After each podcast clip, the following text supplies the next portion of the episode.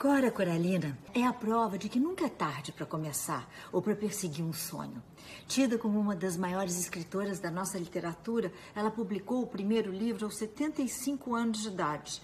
Ana Lins dos Guimarães Peixoto Bretas. Nasceu em 20 de agosto de 1889, em Goiânia.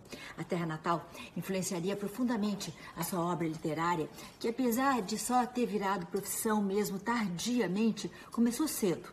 Aos 14 anos, Cora já escrevia seus versos e contos, despretensiosamente. Sua escrita é repleta de conteúdo e sem floreios formais, afinal, Cora Coralina só fez escola até o quarto ano primário e não dominava a gramática.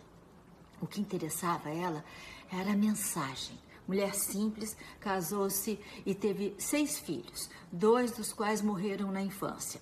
Com a morte do marido, em 1934, ela passa a sustentar a casa vendendo doces, ofício do qual viveu por muito tempo. Nunca parou de escrever, mas considerava os doces suas verdadeiras obras de arte. Hum.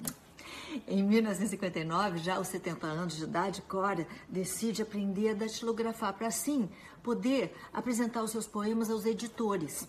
Em 1965, O Poema dos Becos de Goiás e Histórias Mais é o seu primeiro livro publicado. Em 1980, graças à admiração de Carlos Drummond de Andrade, Cora Coralina passa a ser conhecida e apreciada em todo o país. Sobre Cora, Drummond disse: É Poesia das mais diretas e comunicativas que já tenho lido e amado. Que riqueza de experiência humana, que sensibilidade especial e que lirismo identificado com as fontes da vida. Aninha, hoje, não nos pertence. É patrimônio de nós todos que nascemos no Brasil e amamos a poesia. Fecha aspas. Cora Coralina morreu de pneumonia aos 95 anos de idade. A sua casa, na cidade de Goiás, foi transformada num museu em homenagem à sua vida e obra.